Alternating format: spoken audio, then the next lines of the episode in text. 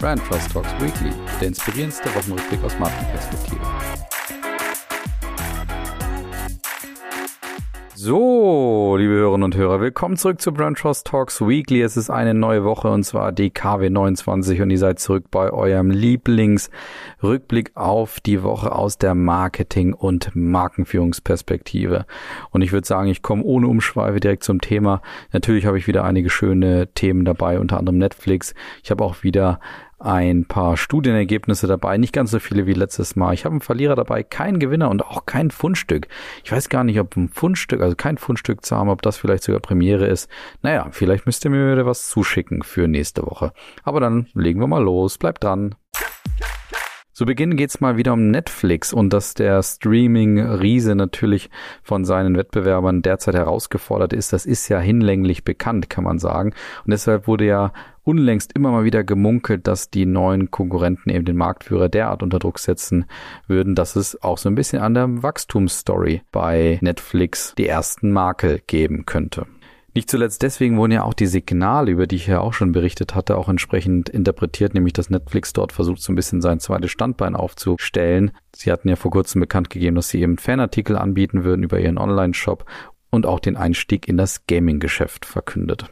Und in der Tat ist es nun so, dass die aktuellen Quartalszahlen, die sie jetzt am Dienstag bekannt gegeben haben, dass sich dort das Wachstum deutlich abgekühlt hat und verlangsamt hat. Es ist nämlich so, dass in den letzten drei Monaten Netflix nur noch 1,5 Millionen weitere Abonnenten gewinnen konnte und nun auf insgesamt knapp 209 Millionen Abonnentinnen und Abonnenten schauen kann. Auch die Prognose fiel vergleichsweise mager aus und das wurde natürlich von den Analysten überhaupt nicht positiv gesehen. Es wurde nämlich geschätzt, dass 3,5 Millionen jetzt in den nächsten Monaten dazukommen würden. Spannend war nun die Reaktion des Netflix-Chef Reed Hastings, der in einem Video nach der Bekanntgabe der Zahlen verkündete, dass die Wachstumsstory weiterhin auch intakt bleibe für die nächsten Jahre und er nebenbei übrigens auch gar keinen großen Gegenwind spüre von den vermeintlichen Wettbewerbern, die ja derzeit überall aus dem Boden sprießen. Und ein Grund für diese vermeintliche Relaxedheit sind vielleicht auch die weiteren Zahlen, nämlich die Gewinnzahlen, die das Unternehmen unter anderem bekannt gab. Es ist nämlich so, dass der Nettogewinn deutlich um fast 90 Prozent auf 1,4 Milliarden Dollar stieg und gleichzeitig wuchsen auch die Erlöse um 19 Prozent auf stolze 7,3 Milliarden Dollar. Zudem gab Netflix auch bekannt, ja, warum die Zahlen vielleicht gerade so seien, wie sie auch seien. Und das liege natürlich unter anderem an den extremen Wachstumszahlen der Vorquartale, weil man natürlich in der Pandemie unheimlich an Abonnentinnen und Abonnenten zugelegt hat. So waren es zum Beispiel im ersten Halbjahr in Corona. Letztes Jahr also 25 Millionen neue Nutzerinnen und Nutzer. Und eine zweite Erklärung ist auch, dass der Blockbuster-Markt gerade etwas leergefegt sei, was natürlich auf, an den Produktionsproblemen aktuell in einigen Bereichen liegen würde. Interessante Ergänzung vielleicht noch zum Thema Retastings, also zum CEO. Dieser hat ja übrigens nebenbei schon immer mal wieder betont seit Jahren, dass Netflix sich eh nicht nur mit den Streaming-Anbietern wie zum Beispiel Disney Plus oder auch Apple oder auch Amazon Prime vergleichen würde, sondern auch mit Social-Media-Kanälen wie zum Beispiel YouTube oder anderen Anbieter im digitalen Bereich. Und das ist vielleicht auch so ein Hinweis darauf, wie Netflix sich noch weiterentwickeln könnte. Ich glaube, dass das Thema Videostreaming dort definitiv nicht das Ende der Fahnenstange in ihrem Geschäftsmodell ist. Ja, beim zweiten Thema muss ich euch eine Frage stellen. Kennt ihr Mano Mano? Vermutlich nicht unbedingt, weil das eigentlich nur jeder Zehnte von euch hier auch kennen dürfte. Und zwar handelt es sich bei Mano Mano um einen Online-Baumarkt aus Frankreich. Und der hat auch nicht unbedingt das Ziel, dass aktuell alle Käuferinnen und Käufer oder auch ihr als Hörerinnen und Hörer eben Mano Mano kennt, aber die haben durchaus das Ziel, dass die riesigen Marktführer und Top-Baumärkte in Deutschland, da gibt's ja einige hier bei uns, dass sie diese Marke aus Frankreich eben auf dem Radar haben. Die Online-Heimwecker-Plattform eben aus Frankreich hat nämlich erst vor kurzem mal wieder eine Investorenrunde beendet und hat da mal wieder 355 Millionen Dollar stolz eingesammelt.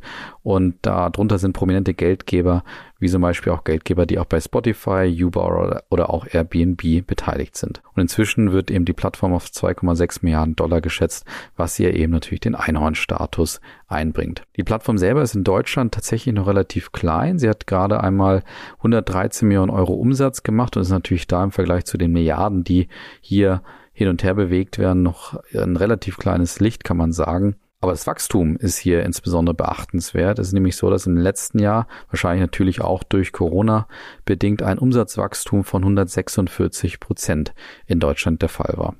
Weitere Zahlen sind eben insgesamt, dass das Unternehmen 2020 einen Umsatz von 1,2 Milliarden Euro in ganz Europa gemacht hat und 60 Prozent eben davon im starken Heimmarkt. Frankreich, wo die Marke nebenbei auch auf eine stolze Bekanntheit zurückblicken kann, ist nämlich so, dass dort jeder zweite bereits die Marke Mano Mano kennt. In Deutschland ist es, wie gesagt, nur jeder Zehnte. Aber es gibt natürlich noch mehr Gründe, warum Mano Mano gerade aktuell so heiß gehandelt wird. Und da habe ich mal vier Stück für euch nochmal zusammengefasst. Nämlich erstens natürlich aufgrund des Geschäftsmodells, das mal wieder so typisch ist für diese disruptiven Herausforderer in allen Bereichen. Es ist nämlich mal wieder so, dass eben die Marke eine Verkaufsplattform anbietet, wo sie eben Händler, Hersteller und Endkunden miteinander verbindet und gar nicht so viel große Vermögenswerte oder Anlagevermögen hat, die sie irgendwie auslasten, bezahlen etc. müssen. Und das ist ja einer der Gründe, warum eben diese Marken, wie zum Beispiel auch Airbnb oder auch Uber lange Zeit so erfolgreich waren und zu den Disruptoren gehörten. Zudem ist eben die Marke tatsächlich in Frankreich bereits schon profitabel. Und das ist ja auch für ein Startup in diesem frühen Stadium und auch dieser Größenordnung durchaus eine Seltenheit, aber sie sind bereits in Frankreich schon profitabel. Drittens kommt noch hinzu, dass die extreme Attraktivität des Marktes natürlich auch ihren Beitrag dort liefert. Und zwar ist natürlich der Heimwerkermarkt oder der Baumarkt Markt in Deutschland extrem groß und da helfen natürlich so Trends wie zum Beispiel das Thema Do-it-yourself. Ein weiterer Grund, warum die Bewertung wahrscheinlich auch so ist, ist vielleicht auch, weil die Gründer auch durchaus aggressiv und kantig auftreten.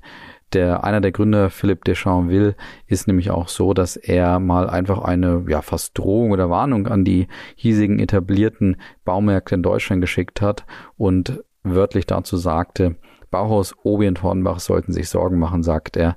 In drei, vier Jahren wird in der Baumarktbranche nichts mehr so sein wie früher. Also deswegen sollten wir Mano Mano mal jetzt im Blick haben, wie die sich weiterentwickeln. Drittes Thema ist eine Umfrage des IFO-Instituts. Das verrät uns nämlich, welchen Einfluss Corona auch auf das Leben der Menschen und vor allen Dingen auf ihre Wohnsituation hat. So wurde nämlich durch die Umfrage bekannt, dass tatsächlich jeder achte Bewohner sind Zahlen 12,9 Prozent der Städte mit mehr als einer halben Million Einwohner eben diese laute Befragung des Münchner Instituts und des Immobilienportals Immowelt maximal innerhalb eines Jahres verlassen möchten. Und fast die Hälfte davon nennt eben gerade Corona als wichtigen Grund für die Entscheidung, aufs Land oder in eine kleinere Stadt ziehen zu wollen. Weiterhin stellt das Institut eben auch fest, dass größere Städte keinen Sehnsuchtsort mehr darstellen würden. Und das ziehen sie unter anderem aufgrund dessen, da es bei vielen Menschen außerhalb der großen Städte kein besonderer Wunsch in der Umfrage gezeigt habe, dass diese wieder in die Städte ziehen wollen. Nicht überraschend ist natürlich die Erkenntnis, dass gerade die Speckgürtel oder auch kleinere Großstädte gerade in Attraktivität gewinnen würden, was aber natürlich auch an den hohen Mieten in den großen Städten, aber auch in dem bedingt vorhandenen Platz, der sich ja gerade in Corona jetzt schmerzhaft gezeigt hat, dass das natürlich auch Gründe sind für diese Stadtflucht aktuell. Und weitere Zahlen untermauern auch die Erkenntnisse, die ich eben schon genannt habe, nämlich sagen noch 18,5 Prozent, dass sie in den kommenden zwei Jahren wegziehen würden. 24,4 Prozent sagten, dass ein Umzug aus einer großen Stadt eben zum Beispiel aufs Land grundsätzlich für sie in Frage kommt und nicht einmal die Hälfte, nämlich 44,2 Prozent lehnen es mal ganz kategorisch ab, die großen Städte zu verlassen. Interessant sind noch die Verlierer in dem Ranking, das das IFO-Institut eben gemeinsam mit Immowelt auch aufgestellt hat. Und zwar, wo eben gerade auch die Stadtflucht besonders groß sei. Und dazu gehören unter anderem die Städte Hannover und auch Dortmund, die ja grundsätzlich öfter auch mit dem Thema Attraktivität zu kämpfen haben. Hinzu kommen aber auch Metropolen wie zum Beispiel Frankfurt, Stuttgart und auch Berlin. Naja, insgesamt kann man wohl feststellen, dass da einiges an Arbeit auf die Standortmarkenentwickler der jeweiligen Großstädte, aber auch gerade auch auf die kleinen Großstädte, die ja vielleicht so ein bisschen die Gewinner dieser Zahlen sind, dass auf jeden Fall auf beide ziemlich viel Arbeit zukommen wird. Wir haben noch eine weitere Studie im Gepäck oder ich, und zwar geht es dort um die Wahrnehmung, und zwar um die positive und glaubwürdige Wahrnehmung von Nachhaltigkeitsstrategien bei insgesamt 24.000 untersuchten Unternehmen, die insbesondere auch im Internet verfügbar sind, beziehungsweise dort ihre Daten hinterlassen. Und untersucht haben eben diese 24.000 Unternehmen das Institut für Management und Wirtschaftsforschung, das IMWF. Und das hat anhand von rund 41 Millionen Nennungen im Internet die Firma analysiert und daraus eben abgeleitet, wie sehr diese mit dem Thema Nachhaltigkeit in positiven Bezug gesetzt werden. Nicht überraschend sind daher auch viele Spitzenreiter in den einzelnen Branchen eben junge Startups, wie zum Beispiel Rebuy in der Rubrik Ankaufportal. Die haben sich unter anderem den Spitzenplatz verdient, weil sie bekanntermaßen ja Elektronik- und Medienartikel professionell aufbereiten und diese dann im Online-Shop eben wieder verkaufen. Und das kommt halt bei den Konsumentinnen und Konsumenten sehr gut an, die eben viele positive Statements in puncto Nachhaltigkeit bei Rebuy gelassen haben. Ähnlich ist es auch bei dem Carsharing-Anbieter Book and Drive, die bereits seit 2000 Fahrzeuge eben im Rhein-Main-Gebiet gerade auch weitergeben bzw. im Carsharing anbieten. Und dort wird vor allen Dingen positiv gesehen, dass das Unternehmen bereits sehr früh auf E-Fahrzeuge in der Flotte setzte und auch den blauen Engel schon lange als Siegel verdient tragen darf und zudem die Kundinnen und Kunden bzw. Nutzerinnen und Nutzer gerade auch auf das Thema Umweltschutz oder umweltschonende Fahrweise hinweist bzw. sie dabei unterstützt. Und auch bei den Direktbanken gab es einen Gewinner, nämlich die Umweltbank interessanterweise. Und der zweite Platz ist definitiv auch sehr interessant, nämlich die Comdirect, die mit den nachhaltigen Geldanlagen wie zum Beispiel Öko- und Umweltfonds sehr positiv eingeschätzt werden und dementsprechend auch in der Studie vom IMWF so positiv gesehen werden. Ja, Gewinner habe ich wie gesagt nicht, aber dafür ein Verlierer. Und Verlierer ist diese Woche The Zone, die nämlich in der Nacht von Mittwoch auf Donnerstag sich etwas geleistet haben. Und zwar war in der besagten Nacht fand das äh, sechste Spiel der NBA-Feinde zwischen den Milwaukee Bucks und den Phoenix Suns statt und es war eben das heiß ersehnte und ähm, letztlich dann auch entscheidende Spiel sechs und natürlich hatten viele Basketballfans sich extra einen Wecker gestellt oder waren einfach wach geblieben bis um drei Uhr nachts, um dann festzustellen, dass das Streaming bei The Zone nicht funktioniert. Und das kann vielleicht prinzipiell mal passieren, dass da das eine oder andere technische Problem auftritt.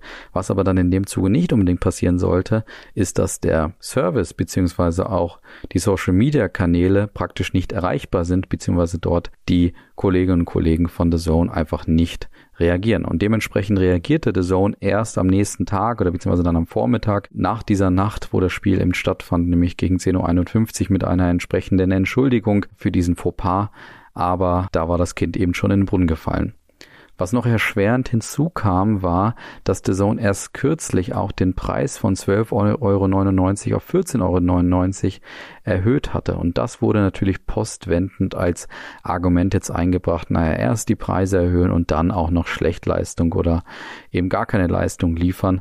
Und das wurde natürlich jetzt zum extremen Bumerang für die junge Herausforderermarke von zum Beispiel Streamingdiensten wie Sky im Sportbereich. Deswegen The Zone leider diese Woche Verlierer bei uns bei Ranchers Talks Weekly.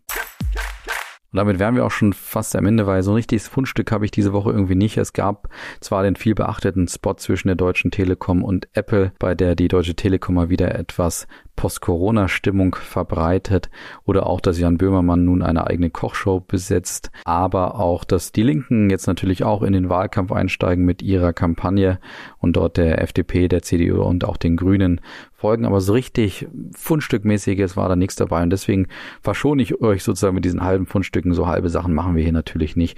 Und deswegen lasse ich euch auch schon ins Wochenende natürlich in eine wunderbare Woche, das heißt genießt das hoffentlich gute Wetter und kommt gut ins Wochenende und natürlich in die nächste Woche. Und ich freue mich, wenn ihr nächste Woche wieder einschaltet. Übrigens, denkt mal daran, wenn euch das hier gefällt, abonniert mal gerne bei Spotify oder auch bei Apple. Da freuen wir uns drüber. Und deswegen macht's gut. Bis nächste Woche. Ciao.